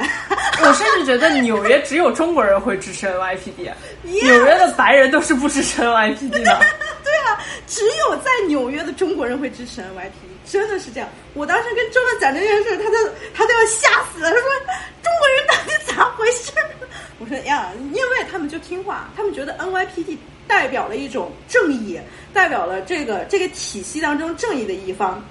他们想要自己变得自己安全，自己有安全的环境。他认为有 NYPD 是一个对他们安适的生活的这么一个守护者，他们要支持 NYPD，并且还举着什么口号，什么 All Lives Matter。哦，我的天哪！我当时跟 Jonas 我都，我觉得讲这件事情的时候我都很羞愧，你知道吗？我就说。嗯，我说这就是中国人，That's Chinese。我我我就这样子，不知道，对，真的就是你说，真的中国人就是这样。但我就不明白，怎么样才能让中国人意识到，他们现在总觉得一遇到什么问题就会投靠这个系统，就会投靠权力。但他们为什么？如何让他们能意识到，其实这这个问题恰恰就是这个权力创造的？即使是在美国生活了很多年的中国人，已经有美国合法身份、是美国公民的中国人，他们仍然觉得遇到了问题，权威就是一切。你遇到问题，权威会给你解决。所有的东西，权威永远是正确的，权威不可能出错。中国人现在一直都是这样的，哪怕在美国已经生活了几十年，就更是。中国人哪怕是在美国生活了几十年的中国人，已经生活超过两代的中国人，他们仍然认为我要拥护这个权威，来换取我自己的安全。其实还是就是那一套非常根深蒂固的理念，就是第一我怕事儿，第二我要保护好我自己，就这么简单。其实，我还是在想，就这个这个东西到底如何是被是如何被传递下去的。就我甚至觉得在加州我可以理解，因为我觉得加州这种华人社区太多了，尤其是像北加湾区这个地方，你去一些比较好的私立小学啊，或者是什么比较好的、比较贵的 daycare 啊，那肯定全都是一些中国大厂的人，他们可以作为一个群体把这种思维传递下去。但是如果真的是在纽约生活了好几代的中国人，他们这这种思维到底是从哪来的呢？就我觉得这好几代还是在法拉盛啊。你都说什么呢？对吧？但我甚至觉得不不只是法拉盛，因为我之前看到有有人给布鲁克林的的呃 police department 也送了锦旗，什么 锦旗民一家亲，真的真的就是你理解想象中的那种锦旗，牛逼！我觉得当然他们也有可能是是图便宜，把自己的孩子送到法拉盛的 daycare 的。因为毕竟华人华人运营的 daycare 要要比正规 daycare 便宜很多。哎呀，这个事情这事情已经荒谬荒谬到我不知道如何该该该如何聊下去。就他现在是这样一个情况，就你没有任何可以做的事情，你只能在那上看一看，然后然后笑一笑。嗯，对啊，我觉得这可能也也反映了，就恰好反映了你说在美国的华人。他们根本就没有为自己争取权利的环境，因为你想别的，不管是拉丁裔还是还是黑人，他们都可以说聚集自己种族人一起来做这件事情。但是美美国在美国长大的少数有一些这种意识的华人，他们首先呃根本就根本就没有别人跟他们站在一起，大部分的人还是处于那种给警局送锦旗的一个经一个一个思维模式中。然后还有就是。自己还要时刻担心，因为自己虽然政治权力很低，但是经济实力又不差，还要随随时担心，在别的少数群体平权的过程中，又挤压更多的挤压到了中国人的，或者说不能说中国人，华裔的政治权利。就是这我自己说是什么呢？就是之前呃，像包括 U C，就是呃加州整个州立大学的这个体系。和呃，包括美东的一些常青藤学校都呃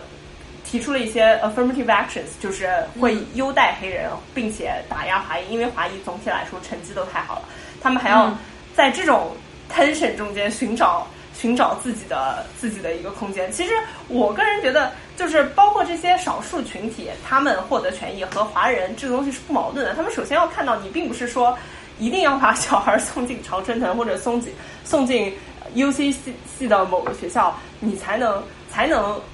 所谓的获得成功，因为你在这里所 define 的成功，就是现在的社会所定义的白人眼中的成功。那你为什么不能和别的少数族裔联合起来，你创造一种新的秩序，这样大家都能获得成功？我觉得，就对于华裔来说，完全没有人能会这么想。这个其实是是需要反思一个部分，就是因为在六十年代黑人民权运动。最如火如荼的那个那期间，六十年代和七十年代的时候，华人是和黑人是站在一起的，华人会去上街游行说，我们支持黑人，我们是华华人，我们是黄种人，黄种人和黑人站在一起，这是六十年代发生的事情。但是到现在，我不知道为什么就是会变成这样。你可能会想着说，这些华人其实虽然生活在美国，他们已经在美国定居，但是仍然是很关注。中国的这些政治环境，他们有时候会被中国的这些舆论慢慢所影响，哪怕他们其实就是生在这里的，但是他们的一些思维模式，然后他们的认知、他们的价值观，还是会被像这些国内的这些东西讨论所影响。我不知道是不是由于这个原因，但是让我觉得非常很难去去分析他为什么的时候，我真的不知道为什么。六十年代的时候，中国人跟黑人站在一起。我有黑人也跟中国人站在一起，但是我觉得可能已经有些研究了，但但我我没有看过这方面研究。我现在就有一个非常初步的猜测，就是在六十年代的时候，可能来美国的很多都是在中国过得不好，either 是政治迫害，或者是或者是就是纯粹是偷渡过来，然后对这是一个原因，对，然后而后期来美国的中国人变成了中国的有钱人的后代，嗯。然后他们在这里定居，他们从来就没有经历过跟美国的黑人一样的的待遇，对，也很难跟他们建立起一些共情。对，确实这样，这肯定是一个主要的原因。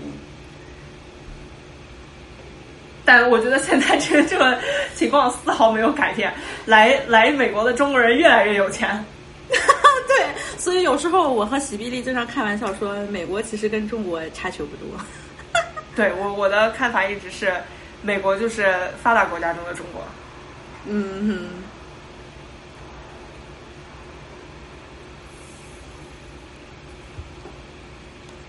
康业的话题聊完了，我觉得我们好像有点有点 off track。反正也就是比较随机嘛，哎。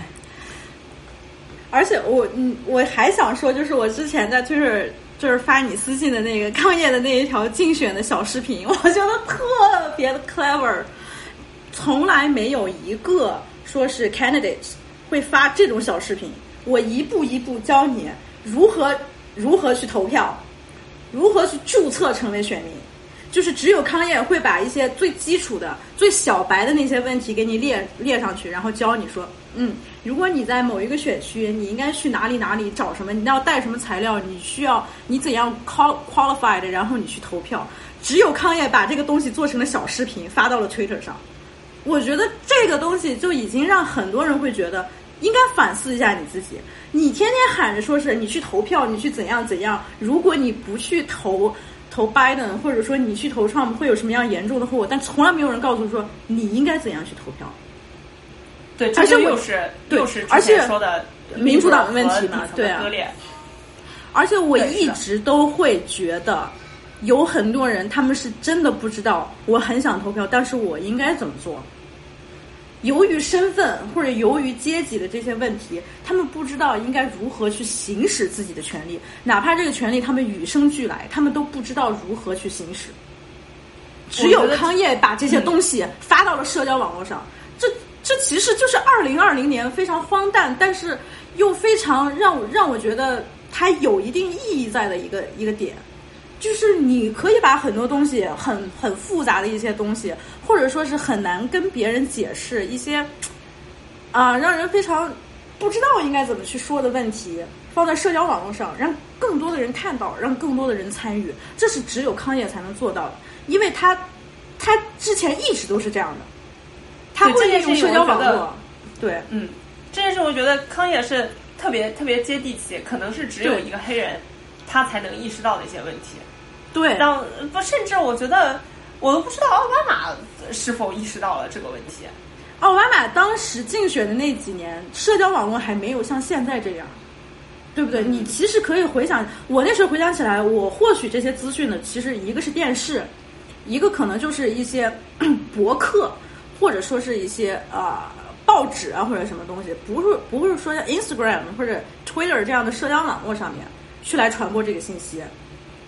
哦，我觉得你这个点特别好。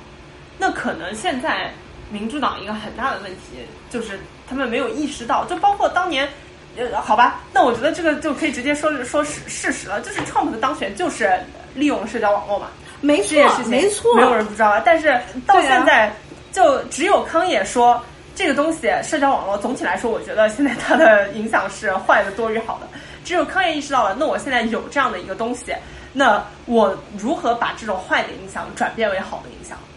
对，而你其实民主党、民民主党和共和党一直都还沉浸在这种网上的骂战之中。Bernie 其实做过这样的尝试，你记不记得 Bernie 曾经拉选票的时候也拍了很多小视频，就是特别搞笑，你知道吗？一个小老头在那说，又去跟 Cardi B 在那对谈啊，又是那个小老头自己拍一个特别搞笑的，像那种抖音短视频一样，说号召大家投票什么的。但是最最根本的问题是什么？你没有告诉，你没有告诉你的选民，你没有告诉支持你的那些人，没有渠道那些人，真正的投票应该做什么？你只是在社交网络上发了一段自己在那说话的视频，你没有告诉你的选民，你应该马上现在你可以做什么，对不对？Bernie 发了很多呀，大家都看到了，而且其实很多，就尤其是音乐界的这些人都是支持 Bernie 的，Cardi B 算一个，呃，像什么 Kim Gordon 啊，或者那些我们喜欢的那些乐队的乐手，嗯，嘻哈界的很多其实都是支持 Bernie 的，但是他们能做的是什么呢？就是转发 Bernie 的一些 Twitter。然后发一些 Bernie 拉选票的一些视频，没有人告诉你说，如果我现在是一个，比如说在 Ghetto 里边长大的一个黑人小孩，我自己与生俱来有权利，但是我不知道应该怎么去做，我的选区是怎样规划的，我应该去哪个机构，我应该去是是说，我应该是带着我的什么什么东西，我我去注册成为选民，然后我怎样去投票，我去哪儿投票？没有人这样告诉你，只有康业告诉你，你应该这样做。这是你可以做到的，每一个人都可以做到。只有康业这样说了。哦，我觉得这个点真的特别好，就已经就民主党又在同一个地方，在同一个地方反复反复跌倒。你这么一说，我就觉得这其实应该是一个非常明显的点，就是 Trump 他能当选，就是因为利用了很多根本就没有去考虑过这个问题的人，立刻把这些人转化为了共和党的选民，而。这个时候，民主党依然活在自己的自己的这个 bubble 里面，觉得只要自己呃像像莲花一样出淤泥而不染，看不在，我们依然显得非常非非常纯净，这种感觉就可以让大家投我们。但他就没有意识到，很多很多人都根本不知道怎么去投他们。对，很多人真的不知道怎么投他们，像是像是有很多。就真的说是，呃，你可能是在一些呃黑人社区里边长大的孩子，他们的生活中没有说我得参与一些政治行为，或者我得参与到这些事情当中。只有康也利用他的 Twitter，利用他一发 Twitter 就会引来几十万点赞的这种影响力，来告诉人们你现在应该做什么，而且你可以做到。你并不是说要经历了很多曲折你才 qualified，你本身就 qualified。你现在就可以这样做，只有康业这样说了。他把竞选这件事情就变得非常的像 social media 里边名人在号召大家，就是啊，就是 streaming album 或者这种一件简单的事情，他可以把投票这件最基础的、最简单你应该做的、你有义务、你有权利做的事情变得非常的简单。这是其他人都没有说想说我应该这样告诉我的选民，而不是说我有什么样的 agenda，我应该怎样怎样，对不对？所以说康在康业看到康业发那条推特之后，特别激动的就马上 DM 了，我觉得太牛逼了。而且其实我觉得我看到时候我还没有想到你说的这一点，我当时的感觉就是，虽然他问的都是一些非常基础的问题，对但反而就有些问题我觉得非常犀利，就他直接问那个呃呃那个政府的人，他说 呃为什么有些地方投票搞得这么复杂？这是一个非常简单的问题，但是是一个非常犀利的问题。对，没错，就是这样的。你觉得这个问题很简单，很多人也因为会自己的什么 self conscious 或者说什么原因，不敢去这样这样去发问。但是康业就会告诉你，他就像一个，假如我什么都不懂，假如我真的什么都不懂，但是我只有一个想法，就是我要支持某个人，那我应该怎么做？他会把这些问题明明白白的摊在你面前，告诉你你应该怎么做。而很多且这个人甚至可以是说，就是那些不是咱不是之前说一些所谓的精英觉得康业这个时候出来搅局，但其实你如果看了这件事情的话，你就觉得他其实真正的是在 fix the system，，yeah，因为你现在这个东西整个就 broken 很多很多断层在里面，反而是现在康业出现，他来说我如何让这个呃 democracy 这个系统真正的变成大家的立场的表达。对呀、为什么美国的投票这么复杂？每一个人都在想问，每一个人都在想，为什么投票会这么复杂？但是没有人会真的说是提出这样的质疑，因为哪怕就可能是问出来，大家会觉得你特别幼稚或者特别傻逼，或者你怎么连这个都不懂？但是我们就是有这个疑问，为什么美国的投票会这么复杂？这就是非常切身的一个疑问啊，对不对？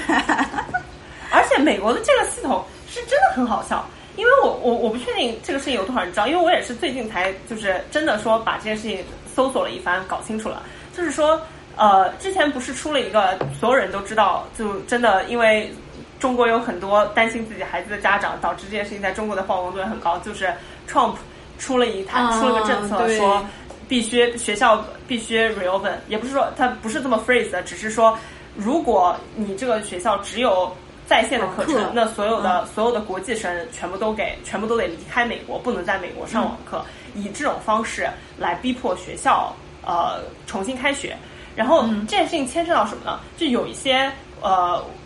分析说，Trump 做这件事情到底是为什么？一当然是很多呃红州的人希望看到学校有本，这是一个最简单的思路。另外一个思路就是，其实呃美国的学生的投票代表了哪个州，是一件非常复杂的事情。一个学生，比如说他是他是加州人，然后他去纽约上学了，他其实是有选择的，他到底是作为纽约的人投票，还是作为加州的人投票？如果在本州在自己上学的州投票，你就和当地的人是同样的投票的方式。但如果你想代表自己的呃自己本身居住的那个州，就是他家在的那个州的、呃来投票的话，需要进行一个很复杂的过程，需要先去申请说，相当于是 remote 投票，就是 vote absentee。嗯，这个事情其实是非常复杂的一个操作。似乎我的观察下来是发现，大部分人是不会进行这个操作，而是只会在自己上学的时候投票。而很多很多在一些呃，比如说摇摆州，尤其是我觉得摇摆州会更加明显，就是一些呃支持民主党的一些 liberal 的人，他们一定会去兰州上学。嗯，这个时候，他们就把兰州的票带回了兰州，而兰州的票本来就已经是民主党了。对于 Trump 来说，对，对，而这样，如果把摇摆州的兰州选票给带走了，那这些摇摆州就更有可能变成一个红州。哦，对对对对对，其中还有这样一个就是就是这个这个整个系统实在是太 broken 了。可以用一个，可以用学校，可以用学校开学这件事情来改变一个州的走向。虽然没这个事情就是说一定，我虽然就想了一下，呃，原则上来说，有可能说红州的票会流到兰州，兰州的票有可能流到红州，但总体来说，就我觉得跟国内有点类似吧，等于是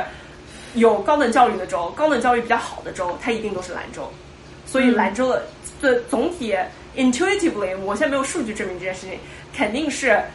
让本来就是本来在红州的兰州人，他们会更想去兰州，也更有机会去兰州上学，所以这件事情是 in Trump's favor。对。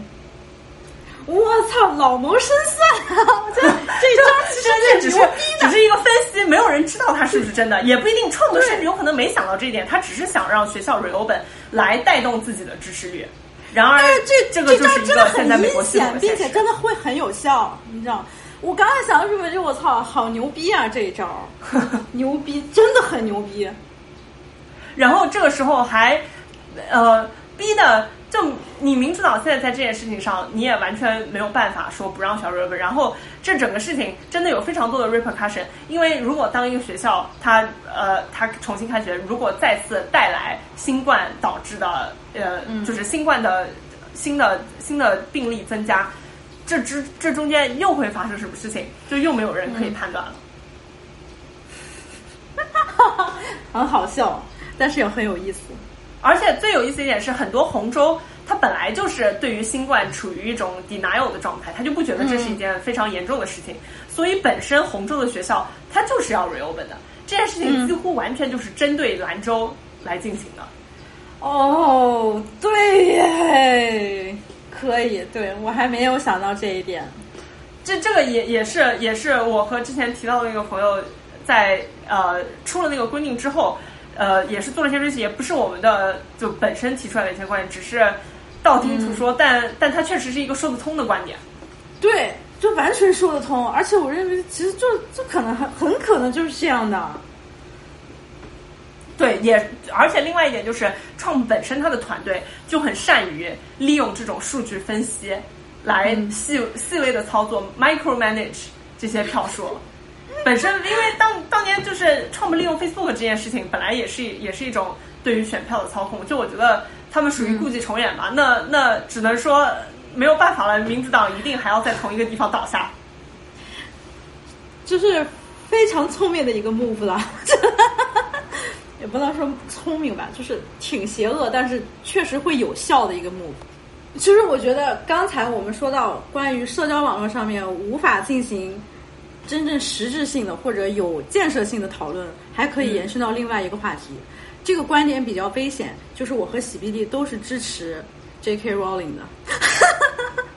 我现在都不觉得有什么危险了，我现在就已经处于一个，我觉得这个观点其实很这对我来说特别 inspiring，就他都能坚持那么久在搜索名典上，我现在已经不太害不太怕说哦持持有这个危险的观点可能会被骂了，已经反正从这个事情中还是得到了挺多勇气的。嗯，我觉得吧，首先说我自己，先说我自己得到的信息，我不敢说我非常全面的、彻底的了解这件事情的始末，但是就就是我接收到的信息来看，Rolling 他并没有说我就反对 trans 这个 community 或者怎么样，我认为 trans 怎么怎么样，他们就所谓的现在已经发酵过来的或者已经曲解的意思哦，J.K. Rowling 认为。trans 不是人，他们没有身为一个人的基本权利。我觉得这个就是对他最开始发言或者他在社交网络上动作上的一个非常深的一个误解，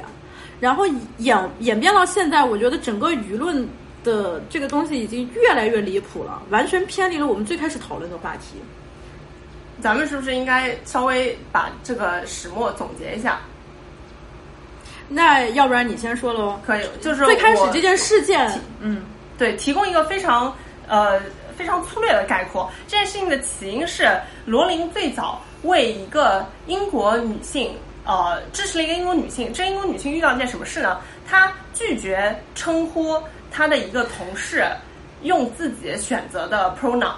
就这件事情，呃，就是总体来说，我觉得现在英国、美国这件事情上是一致的，就是一个人他可以选择自己想被称为 he or she or they，这是一个可以自己选择的事情。然后当时就有因为一个英国女性，她拒绝称自己的一个同事是自己和自己的生理性别是矛盾的一个 pronoun，导致她直接被开除。然后后面有一系列事件，这件事情最近这件事情的高潮发生在罗琳发布了一封发布发表了一篇很长的文章来解释自己在这件事情上的观点。这篇文章里面仔细的叙述了，如果你允许一个人选择自己的 pronoun，会对呃整个女性运动 femin feminism 带来什么样的影响，以及现在已经有一些事件表明，其中这其中呃不是 again 不是要 deny 整个 trans community，而只是说这其中有一些呃居心不良的分子利用了这件事情。为自己谋利，比如说一个称自己为女性而没有进行任何治疗的操作的男性，进入了因为强奸进入了女性监狱，在监狱里继续进行强奸这种类似的事情，他只是提出了这样的一个 concern，说如果你对于这件事，而他触发他发表那篇文章的原因是苏格兰的政府提出的一个呃政策，就是你必须承认这个人他任意选择的性别，这个就导致呃后面。他发表了一篇文章之后，就开始有很多的呃 trans 也好，和一些所谓的平权人士也好，开始公开始呃全面在 Twitter 上讨伐他的这这种观点的表达。而就像戴斯之前说的，呃，他从来没有说过所有的 trans 都是有问题的，并且也不认为 trans 是一种疾病。对，就像喜比利刚才说的，罗琳只是在表达自己的一个 concern。这个 concern 它并不是说我表达了这个担忧之后，我就会反对 trans community 他们自己争取呃人权的这么一个行为，或者怎么样，或者你随意给他扣的帽子，说哦，罗琳现在觉得 trans people 不是人，罗琳从来没有这么说，他只是在表达自己的 concern，不要包括罗琳认为自己呃他自己那个观点，比如说认为一些治疗这种方法对于青少年的损害是非常大的。这仅仅是一个身为一个人，他在关心这个群体的时候，他所表现出来的一种担忧。他其实还是在想为这个群体做出一点什么事情。他在想说，让这个群体能够拥有一个一个人的一个生活的基本权利和他自己选择的权利。他面临的这些问题的这个担心。但是我不知道为什么，就是现在的整个中文社交网络上。或者说是一些国外，我在 Twitter 上看到的一些舆论讨论环境，大家全都认为罗琳现在是一种那个词叫什么什么 T R 呃什么，就是反对 trans 的一个女权主义者，像这种帽子给他扣上去，让我觉得非常可怕。对，在我看来，这已经完全是扣帽子的一个行为了。对我，我刚刚 Death 说的这个帽子是全称是 TERF。TERF，which stands for Trans Exclusive Radical Feminists。然后这件事情就很有意思。现在有很多人觉得 TERF 是指是一个右派称呼，因为他们反对 trans。但 TERF 要知道最后的 RF 是 Radical Feminists，我就很难想象一个激进的女权主义者她如何是一个右派。好，这就是社交网络上缩写的一个巨大的问题。你干啥事儿都要缩写？他妈的！我一开始看到 “turf” 这个词，我都是 “what the fuck”，我还以为当时这个词儿是 “trans” 用来他们群体认同的某些词语还是什么？然后喜比利给我解释了一下，哦，原来是这个意思。就现在就是，我觉得最大的问题在于整个 trans community，它呃，就反正我个人的观点也是，我觉得 trans 他们绝对是一个非常受到现在社会。一些 stereotype 压迫的一个群体，但不代表因为他们受到了压迫，他们对自己的情况的判断就一定是准确的。因为你说，比如说一个呃，用通俗的通俗的例子好了，就比如说一个绿茶，就我觉得某种程度上说，绿茶她也是一个受害者，因为她作为一个女性，她受到了各种各样的压迫，她觉得她的生存空间是有限的，她只能通过挤压别的女性来获得自己的生存空间，但不代表他们这个选择是无奈的，但不代表他们这个选择是正确的。就我觉得在 trans 问题上是一样的，罗琳就举了一些例子，包括虽然你说这个事情，你如何用数据证明一个人对自己他自己生理性别的判断到底是对的还是错的？现在的医学还没有发达到足以说你可以去可以去呃给这个这件事情呃判断对和错，而在这种情况下，你就很难呃就很难去除一个可能性，就是这个人他仅仅是被现在的社会性别角色。所误导了。觉得自己想去一个男的想去做一个呃，通常社会认为女性该做的事情，他就觉得自己应该是你一个女的。而对于真正的 radical feminist 来说，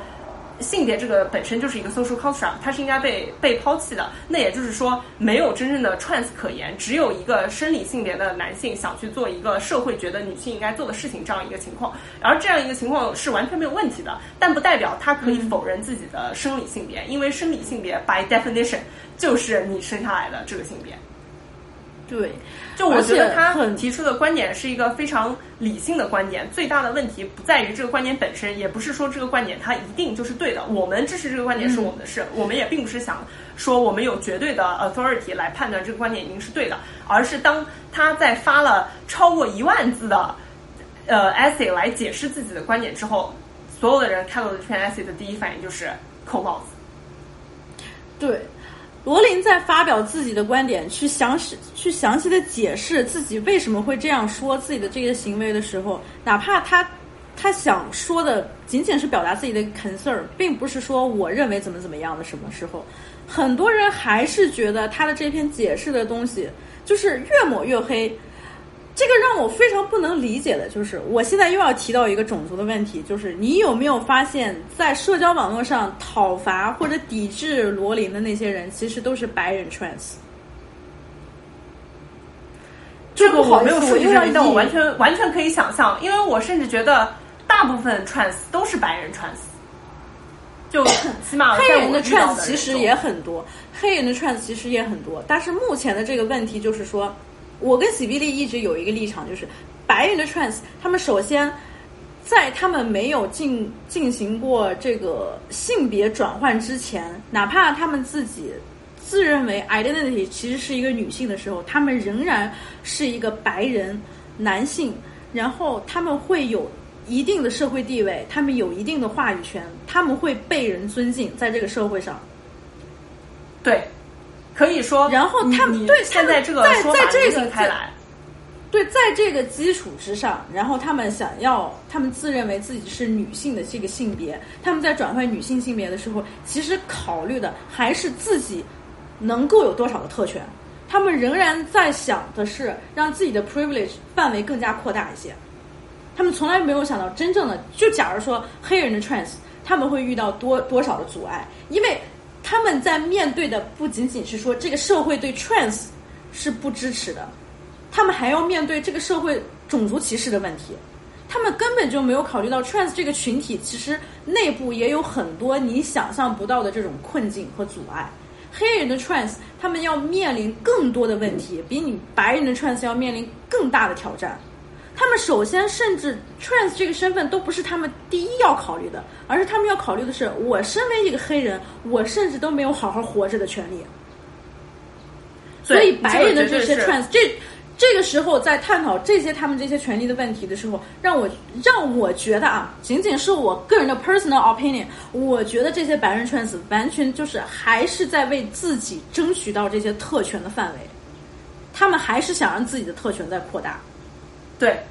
如果是一个白人 trans，尤其是我觉得甚至是男 man 呃 male trans female 的这种情况会更多一些。就是对于他们来说，一切东西只要是自己自己去争取，都是可以获得的。本身这就是一个非常 privilege 的一个观点。然后就你刚刚说的关于黑人 trans，他们在面对 trans 这个压力之前，首先。还要面对自己是一个黑人这样的境遇，是我之前看了 YouTube 上一个黑人 gay 小哥的视频，他就解释了 Black Pride 到底是什么。因为很多黑人觉得，在真正所谓的就是美国最流行的那个 Pride 的 movement 当中，自己的声音根本没有表达，也没有人真正去考虑他们需要面临哪些更多的压力，而很多东西就被 Pride 这一件事情一带而过了，仿佛黑人。跟白人面临的是黑人的呃 gay 和白人的 gay，或者是黑人的 lesbian 和白人 lesbian 面临的是同样的问题，在这其中有很多没有得到 address 的问题。对，就是说我之前因为在看到 George Floyd 这件事情发酵出来的 Black Lives Matter 这个 movement 的时候，我看到很多在黑人群体内部的更少数的群体在发声，他们表示 Black Trans Matter。Black women matter。在这个大前提之下，仍然他们仍然考虑到最 priority 的问题，仍然是自己身为一个黑人所面临的这些人权的压迫。在这个问题没有解决之前，他们是不会再轻易的说是什么 trans people 应该有怎样的权利，像白人一样，因为你在 trans people 这个群体里边，其实也是有很多不同样不同的那些人的。哎，我现在有点喝的多了，我现在说话有点不太清楚。就是你就想想，我之前看到一条 Twitter，它只有一句话，但是他说的就是让我特别感动，或者说一下子给我击中了，就是说 Black women are fighting so many wars。他们黑人女性在抗争的不仅仅是说我身为一个黑人，我面临到人权的压迫，我甚至还有 feminism 这个问题要考虑。在这个整个大范围内的黑人平权运动当中，Black women 其实也是一个被忽视的群体。他们自己身为女性，身为黑人，他们所要面临的，面对黑人对比黑人男性，对比一些白人女性。他们遇到的阻碍会更多，对，绝对是那更别说 trans 全可以 community 说是整个美国最受压迫的一个群体。更不要说就是，当然还有 black trans，black trans 面对的甚至比黑人女性面对的困境还要多一层障碍。嗯，但是他们这个群体会非常一致的、非常自觉的想到，我们首先要解决的问题还是种族歧视的问题。我并不是说 trans trans rights 或者是呃 women's rights 就不重要，而是说最首要的问题仍然是你因为肤色还是在被区别对待，隔种族隔离其实还是还是现在美国社会主流的这么一种价值观。这个是才最让人崩溃的。而白人的这些白人男性或者白人的 trans 白人女权主义者，他们从来都不会经受就是这样的考验，他们从来没有说从一开一出生开始，你的父母会告诉你，因为你知道吗？之前我在看很多美剧，甚至是说呃我在跟黑人朋友聊天的时候，每一个黑人从小的时候就会有一个 the the talk。这甚至在 Blackish 里边也讲过，the talk 到底是什么？the talk 就是说，你的父母告诉你这个黑人孩子，你将要面临的世界是多么的复杂，多么的严峻。你走出去之后，你的世界是一个白人至上的世界。你身为一个黑人，你应该怎么样保护你自己？每一个黑人孩子在出生的时候都会接受到父母的这样的 the talk。白人的女权主义者和白人的 trans，对白人的女权主义者和白人 trans 不会经历这些，不会经历说，我因为一个黑人，我因为我的肤色跟你们不一样，我就要遭受这样的歧视和压迫。而且，真的，我一直跟喜比利有一个观点，就是很多美国的自由派白人，他们过于的想当然，这种想当然根本就不是说为了自己的 community 争取什么权利，而完全就是为了自己的特权和出于一种自恋和傲慢。当然我，我觉得特特权可能没有什么 concrete 的特权，但是自恋和傲慢是偏多的。就是我说这句话一种把把自己放在道德高地的看法，我要去，我因为我考虑了别人，所以我是什么什么样的一个人，更多是从是是从把自己塑造成什么样的角度出发，而不是真的去了解你实际上要为呃这些 underprivileged group 去做些什么。对我说，我们两个说这些话，并不是完全否认 trans people 或者是 feminism 运动的任何的合法性。我们，我和喜比利都是非常坚定的女权主义者，并且我们是支持平权运动的。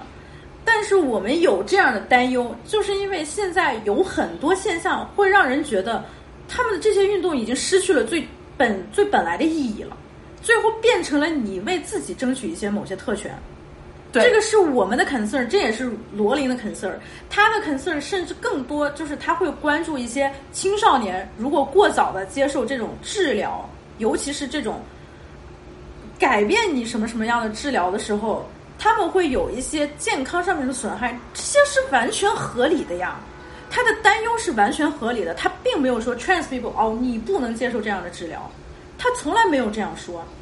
甚至是他在他的 Twitter thread 里边非常详细的引用了很多论文、很多研究的结果、很多的数据来支撑他自己的论点，但是人们已经忽略了他 thread 里边的内容，他们只看到说罗琳最开始说哦，trans people 不可以怎样怎样，trans people 不可以治疗，trans people 不可以使用自己的 pronoun。他们会把这些问题简化成这种很简短的几句话，然后就好像，这对我来说真的就是跟扣帽子无疑了。这就回到了我们之前说的，没有办法思考超过一百四十个 character 的内容。对，所以说我现在在 Twitter 上，或者是在微博上，在其他社交网络上，我一般不会说，去跟人有一个想要讨论什么问题的这种想法在，我一般。就只能说是表达自己的一些观点，但是这个观点还必须要非常谨慎的考虑，因为有时候我的真实想法真的是，